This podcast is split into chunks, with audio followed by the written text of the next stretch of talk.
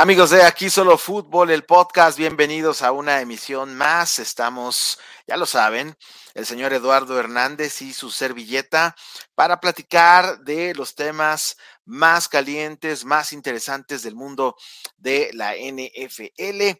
Y mi querido Lalo, nos arrancamos de volada con tu cliente favorito, ¿eh? ¿Cómo lo ves, mi querido Iván Pirrón? Te saludo con mucho gusto y a todas las personas que nos hacen el favor semana a semana de seguirnos en aquí Solo Fútbol. Muchísimas gracias, llevándoles el mejor contenido de fútbol americano de la NFL.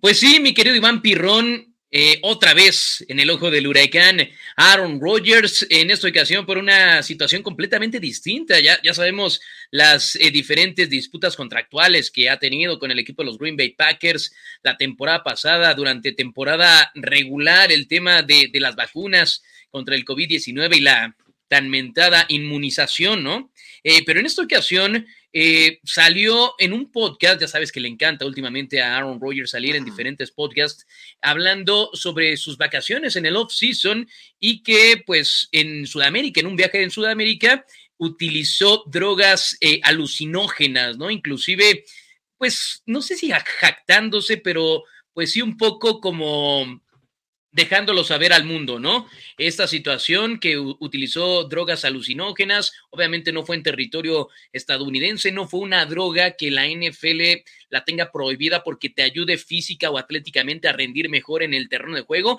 pero sí es una droga que está penada, o sea que no, no la puedes consumir dentro de los Estados Unidos y no sé si eh, también esté penada en el país que lo hizo, porque regularmente todas estas drogas son, están prohibidas, ¿no? Pero pues hay otros, hay países donde más fácilmente puedes acceder a ellas, ¿no? Eh, pues se, jactó de eso un poco, Aaron Rodgers lo, lo presumió al punto de decir que gracias a esto tuvo la suficiente estabilidad mental o paz mental para conseguir un segundo MVP, lo que hizo la temporada pasada. Estamos hablando del off-season de hace dos años.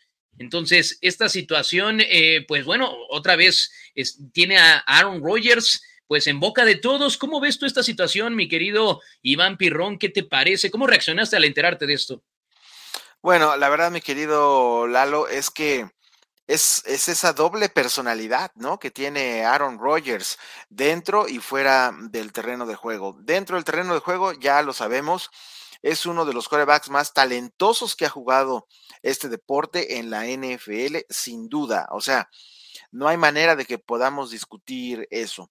Fuera del terreno de juego, pues sí, ya es una persona muy polémica, es todo un hippie, este Aaron Rodgers, ¿no? Ahora, eh, pues sí, efectivamente, en un podcast hace la confesión que en Sudamérica, durante un periodo vacacional, probó estas eh, drogas, estos alucinógenos, y que él de alguna manera le da crédito, ¿no? A estas sustancias para poder haber ganado uno de esos dos MVPs que logró de manera eh, consecutiva. No es castigado por la NFL, mi querido Lalo, y de alguna manera yo no encuentro razón para que la liga lo castigue. Fue en sus vacaciones, fue fuera de Estados Unidos. Eh, esta droga, eh, aunque esté prohibida, ¿no? Como eh, por la NFL, no le beneficia absolutamente nada en la parte física, no es algo del que él pudiera sacar provecho en el terreno de juego eh, y además, bueno, fue hace ya mucho tiempo. Entonces, polémico como siempre el señor Aaron Rodgers, ¿no? Ahí haciendo, te digo, estas confesiones. Eh, para mí queda como una mera eh, como una mera historia, como algo anecdótico y hasta ahí. Eh, el problema me parece que hubiese sido si durante la temporada, entonces sí le da por entrarle a alguna de estas drogas, ahí sí yo creo que se hubiese metido en un problema, pero incluso la, la propia liga, un vocero o alguien comentó que Aaron Rodgers no iba a ser castigado en esta ocasión y creo, creo, mi querido Lalo, que en esta y en ninguna ocasión castigan a Aaron Rodgers, ¿no? E, ese es el tema, ese es el tema que a mí me causa un poco de conflicto con Aaron Rodgers. Estoy de acuerdo contigo en el tema de, que fue fuera de, los Estados Unidos, no fue durante temporada, pero hemos sabido de muchos casos, eh, el caso de la marihuana con muchos jugadores de la NFL, que pues tampoco te ayuda, por decirlo así, en, el terreno de juego y hemos visto a muchos eh, jugadores por, consumo de marihuana también, y, también la, marihuana es alucinógena también, ¿no? En ese, en ese aspecto. Eh, y no los, y, los castigan, o sea, los castigan, les quitan juegos. Eh, esa situación es bastante controvertida en el caso de Aaron Rodgers y yo no sé qué se necesite para que castiguen a Aaron Rodgers. Posiblemente en el papel, en las reglas escritas de la NFL no tengan cómo sancionar, pero creo que en el tema de las vacunas el año pasado sí tenían que haber sancionado a Aaron Rodgers y no lo hicieron. Yo me pongo a pensar, habrá sido otro jugador tanto en el tema de las vacunas como en el tema de, de las drogas eh, alucinógenas que, probó Aaron Rodgers, si hubiera sido otro jugador, ¿cómo hubiera reaccionado la NFL? Yo recuerdo el caso del Army Tonsil, que salió ese video poco antes del draft y hasta dónde se cayó el Army Tonsil, ¿no? No lo tomaban los, los equipos de la NFL. Entonces, esa situación me parece que es un poco pues un doble estándar, ¿no? Que, utiliza la NFL. Yo sé que Aaron Rodgers es el actual MVP, es uno de los mejores corebacks del momento y de la historia de la NFL. Coincide contigo en que es uno de los mejores eh, dentro del terreno de juego, pero fuera del emparrillado, creo que ya van varias y es otra piedrita en el saco de, situaciones que, Aaron Rodgers ha metido aquí en la NFL. Sí, ahí sí estamos, estamos eh, completamente de acuerdo, porque lo que hizo la temporada anterior con este asunto de las vacunas, eh, la mentira disfrazada, ¿no? Que, que soltó durante una conferencia de prensa cuando dijo que, bueno, un reportero le pregunta de manera directa si estaba vacunado y él responde, sí, estoy inmunizado, esa es la palabra que utilizó Aaron Rodgers. Eh, pues ahí de manera muy tramposa, ¿no? Después ya sale a la luz que efectivamente no está vacunado, eh, la liga no lo sanciona, él andaba eh, por las instalaciones de los Packers sin mascarilla, al final de los partidos no era cuidadoso porque se le acercaba a otros jugadores, los abrazaba, les hablaba muy de cerca. No seguía el protocolo de COVID-19 para los jugadores que no estaban vacunados. Exactamente, incluso para los jugadores vacunados, Milalo, o sea, había un protocolo también, ¿no? Para, para no tener, ¿no? Esa clase de, de acercamientos, incluso vacunado había que utilizar la mascarilla, etcétera, etcétera. El asunto es que el señor Aaron Rodgers todo eso se lo pasó por el arco del triunfo y la NFL no hizo nada. Pero ojo aquí, Milalo, aquí mi punto es que eh, es eh, ambas partes me parece que son culpables, pero más la liga, porque en una conferencia de prensa, ya que se destapó todo este asunto de que no estaba vacunado, en una conferencia de prensa le preguntan y él responde que antes del inicio de la temporada, él le avisó a la NFL que no estaba vacunado. La liga, Milalo, la liga sabía que Aaron Rodgers no estaba vacunado y sin embargo no hizo nada al respecto. Entonces, sí, obviamente no le quito para nada la responsabilidad a Aaron Rodgers. Fue un total irresponsable. Lo que hizo estuvo mal, pero también está muy mal que si la liga sabía que este jugador no estaba vacunado, no hiciera nada. La NFL no hizo nada. Entonces, eh, yo creo que incluso es más culpable la NFL que el propio jugador.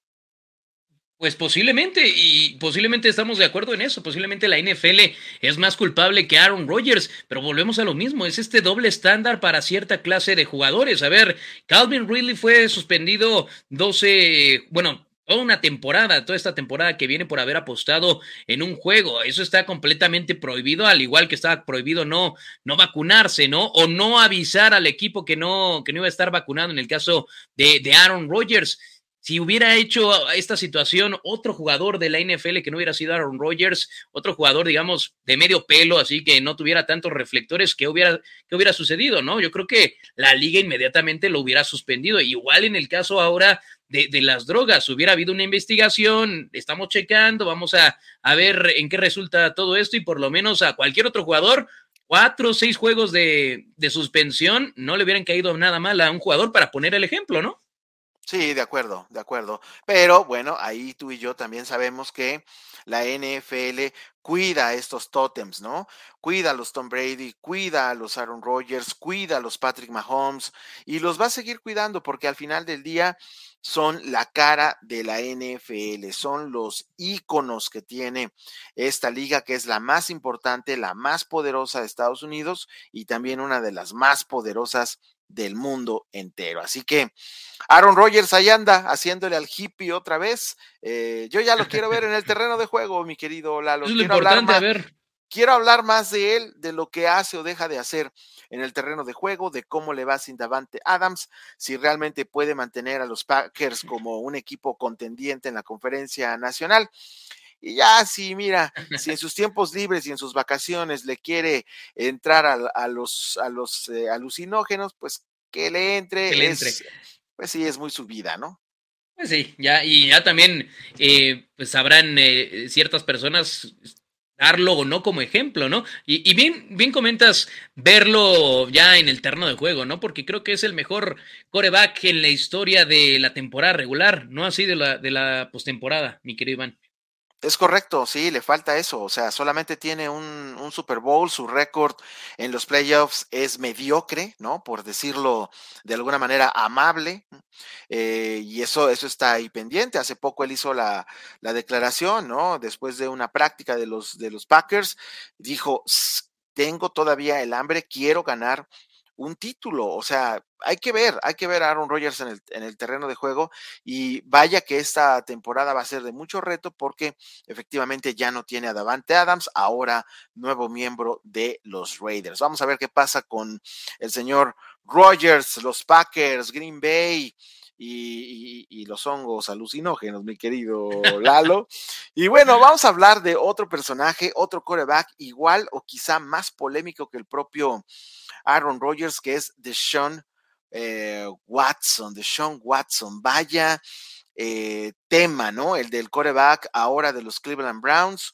Hace unos días una juez eh, dictó, una juez que por cierto contratada por la NFL de manera externa y autorizada también por la Unión de Jugadores, eh, finalmente dicta la sentencia y eh, ella decide que se, se, tiene que suspender a Deshaun Watson por seis juegos en la temporada 2022.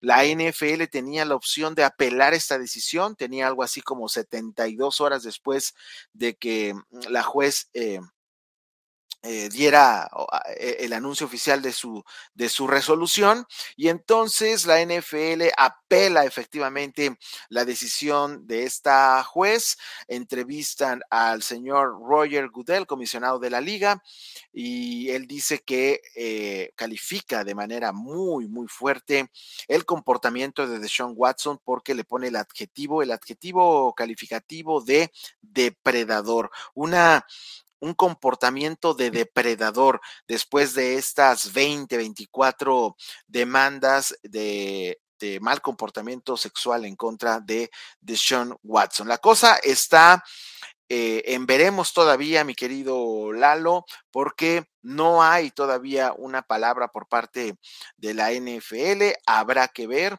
Por ahí de Sean Watson y su y su representante ya dijeron que si el castigo va de seis a ocho juegos, que están dispuestos a aceptarla y que no van a apelar ninguna decisión. El tema súper caliente. Los eh, Cleveland Browns están en el limbo en este momento. No saben qué es lo que va a pasar con su coreback. Al menos son ocho juegos. La liga quiere que sea toda una temporada. Y pues en esas estamos, Milalo. ¿Qué te parece? ¿Cómo, ¿Cómo ves todo este novelón de parte de la NFL, Sean Watson, la juez, etcétera, etcétera? Está, todo muy enredado, mi querido Iván Pirrón, porque creo que la NFL eh, no ha manejado bien este asunto, como no ha manejado bien otra clase de asuntos, pero en este en específico, creo que, a ver, creo que iniciaron bastante bien. Dicen, creo que no estoy, la NFL se acepta, Roger Goodell se acepta como que no están calificados ellos para tomar una decisión, determinación tan importante sobre un caso, pues, histórico. Estamos hablando de 23, 24 demandas de, mujeres contra un jugador tan representativo de la NFL como lo es de Sean Watson, un coreback franquicia. Entonces dice, no, no se aceptan capaces de tomar una resolución. Creo que toman la decisión perfecta. Tanto la NFL como la Asociación, de Jugadores dicen, ¿sabes qué? Tenemos que ir con eh, un árbitro imparcial, tenemos que ir con una ex juez, Sue L. Robinson, que era, que fue juez eh, de los Estados Unidos por muchos años, 30 años de servicio como juez de, la Suprema Corte de, los Estados Unidos, ya retirada, y dice, vamos con, ella, vamos con ella, vamos a llevarle las pruebas tanto de la NFL, que obviamente quería la NFL un castigo ejemplar para Deshaun Watson, pero también eh, llevando las pruebas, la defensa de Deshaun Watson, ¿no? Llevan todo con Suele Robinson, Suele Robinson estudia toda la situación y dice, yo lo máximo que le puedo dar tomando en cuenta las pruebas que me han dado tanto la NFL como la defensa de Deshaun Watson y tomando como parámetro las propias sanciones que están en el reglamento de la NFL, lo máximo que yo le puedo dar a Deshaun Watson por este comportamiento, si tú quieres, depredador, acosador eh, sexualmente, hablando como tú le quieras llamar, son seis juegos. A eso se comprometió la NFL y la Asociación de Jugadores de respetar el fallo. Ahora Después de 72 horas, la NFL dice, no, no me gustó tu resolución. Yo quiero que sea un año. Entonces, ¿para qué hiciste todo el show, no? ¿Para qué quieres hacer bien las cosas si al final de cuentas, si no sale a tu favor, dices, ¿sabes qué? No, no me, no me, no me cae tu decisión. Vamos a hacer lo que yo quiera, que es un año. Entonces, eso es lo que a mí ya me parece muy mal. Queda, hace ver muy mal a, a la NFL, muy mal parados, porque la próxima situación complicada que venga, ¿con qué cara van a decir, necesitamos un árbitro imparcial, nosotros no podemos hacer esto mejor? Quédate con la tuya, la dictatorial, y decir, yo voy a tomar la decisión, está fuera un año, dos, o lo que la opinión pública quiera que, hagas, ¿no? Porque también ese es otro tema. La NFL eh, históricamente en estos casos se mueve por la opinión pública. Y si fuera por la opinión pública, a lo mejor Deshaun Watson no volvería a pisar un terreno de juego. La NFL quiere un año. No lo dio Sue L. Robinson, la jueza a la que fueron específicamente, profesionalmente, que ella sabe su chamba, su trabajo, no les gustó la decisión, la pelan. Sí, así tal cual, así tal cual. Y mira, eh, sí me, tengo que incluir eh, dentro de ese, dentro de la opinión pública que sí quiere un castigo más fuerte para Deshaun Watson, entendiendo, por supuesto, que ahí está la juez que revisó las pruebas y que siempre estos casos de eh, acoso sexual eh, son muy difíciles, son muy espinosos, porque efectivamente son muy difíciles de comprobar, ¿no? Entonces ahí quedan esas 20, 24 creo que fueron las eh, demandas en contra de Deshaun Watson. También se vio embarrado el equipo de los Texans porque quedaron ahí como cómplices, ¿no? Porque de alguna manera fueron eh, facilitadores también, ¿no? De, de, todo este mal eh, comportamiento de, de Deshaun Watson. Y porque pues, los eh Texans conseguían en muchas de las ocasiones a las masajistas, conseguían habitaciones de hoteles donde iban a, hacer las sesiones de, de, masaje, donde iban a atender a Deshaun Watson y ahí sí como que todo el tiempo lo supieron y cuando Deshaun Watson dice ya no quiero estar con ustedes, de repente, ¡pum! explota la bomba, ¿no? Sí, exactamente. Esas son las, esas son las partes que son demasiado eh, sospechosas, ¿no? Porque efectivamente, Deshaun Watson eh, de, alguna manera estaba siendo ayudado en ese sentido por la misma franquicia, por el equipo eh, con el que él jugaba en ese entonces, que eran los Tejanos de Houston. Cuando Deshaun Watson se pelea con los Tejanos, se pelea con la cúpula, con la gerencia general y decide pedir un cambio y el equipo se lo niega y lo manda a la banca y lo congela, ¡pum! Salen a la luz las 24 eh, demandas y además, mi querido Lalo, no fue una un día y, la otra al siguiente día y no, 20 fueron exactamente el mismo día. 20 de esas eh, demandas. Algo muy raro, algo muy sospechoso, algo muy oscuro, algo muy asqueroso hay detrás de todo este asunto de, Sean Watson y nos falta, todavía nos falta conocer, mi querido Lalo, de cuánto va a ser el castigo, si va a ser seis, si va a aumentar a ocho o si la liga se sale con la suya y lo congela un segundo año más y lo manda toda una temporada fuera porque entonces ya veríamos a Deshaun Watson hasta la campaña 2023 y hay que recordar que los Cleveland Browns pagaron la casa entera para tener a Deshaun Watson, se hicieron cargo de su sueldo, en fin, un asunto eh, tremendo lo que pagaron los Browns y hoy por hoy no van a poder contar con su coreback franquicia, al menos por seis juegos en el arranque de la temporada 2022. Tremendo lo que está pasando con eh, Deshaun Watson. Y, le cambio, le cambio un, poco, mi querido eh, Lalo, porque me llamó mucho la atención lo que pasó el jueves por la noche en el duelo entre los Giants y los Pats. El señor Bill Belichick y una de sus puntadas, porque para mí es una puntada definitivamente utilizó dos coordinadores ofensivos. Dos coordinadores ofensivos en un juego de pretemporada. Utilizó a Joe Judge y después utilizó a Matt Patricia. Matt Patricia como coordinador ofensivo. Dos coordinadores ofensivos. Después le hicieron algunas preguntas al señor Bill Belichick en, eh, después eh, del juego en la conferencia de prensa. Esto fue lo que respondió Milalo. So I thought it would be a good, a good opportunity for us to do that. Do you know if one will call plays when the regular season arrives? Yeah, well, don't worry about that. We'll, we'll work it out. So have you decided? We, we're going through a process, just like everything else on this team. Ahí tenemos entonces al señor Bill Belichick diciendo, es parte de un proceso, y como todo, como todo aquí en el equipo, es parte de un proceso, dijo que era una buena oportunidad para utilizar dos coordinadores ofensivos. Ahora sí, Milalo, ¿qué piensas de esto que acaba de hacer el señor Bill Belichick?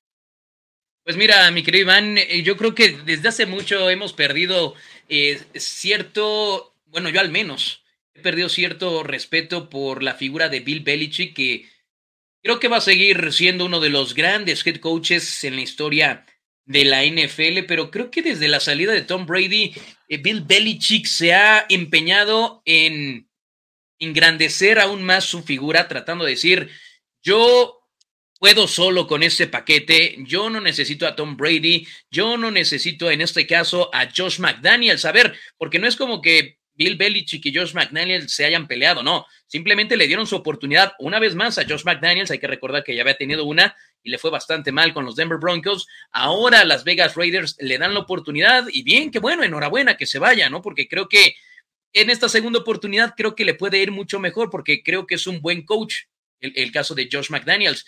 Pero a ver, te quedas sin tu coordinador ofensivo, la mente brillante ofensivamente hablando, que tanto te ha ayudado, que tanto te ha dado para llegar tan lejos para los Patriotas de Inglaterra, porque sí, han tenido muy buenas defensivas, pero Tom Brady y su ofensiva, sobre todo en esta segunda década, creo que son, fueron los artífices de los campeonatos de los Patriotas de Inglaterra. Ya no vas a tener a Josh McDaniels, bueno, tienes que tener, traer a un hombre y a un nombre que tenga el peso para llevar esa ofensiva a los niveles, sobre todo teniendo a un, a un coreback novato, ¿no? Bueno, ya de segundo año, como lo es eh, Mac Jones, necesitas a una, una figura fuerte que tenga presencia, que tenga tablas ofensivamente hablando, porque en el caso de Matt Patricia creo que tiene tablas defensivamente hablando.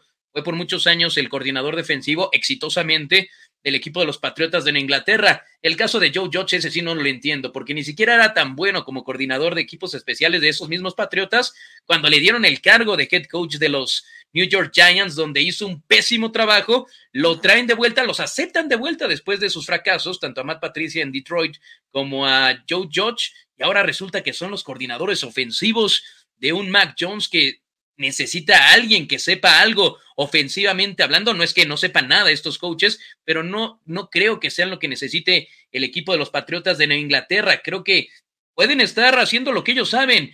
Joe George como coordinador de equipos especiales, Matt Patricia como coordinador defensivo, esa es otra, ¿no? Porque ya llegó el hijo de Bill, Bill Belichick a la coordinación defensiva de los Patriotas y ya no lo van a mover de ahí. Si quieres estar de algo, Matt Patricia, tienes que estar de coordinador ofensivo.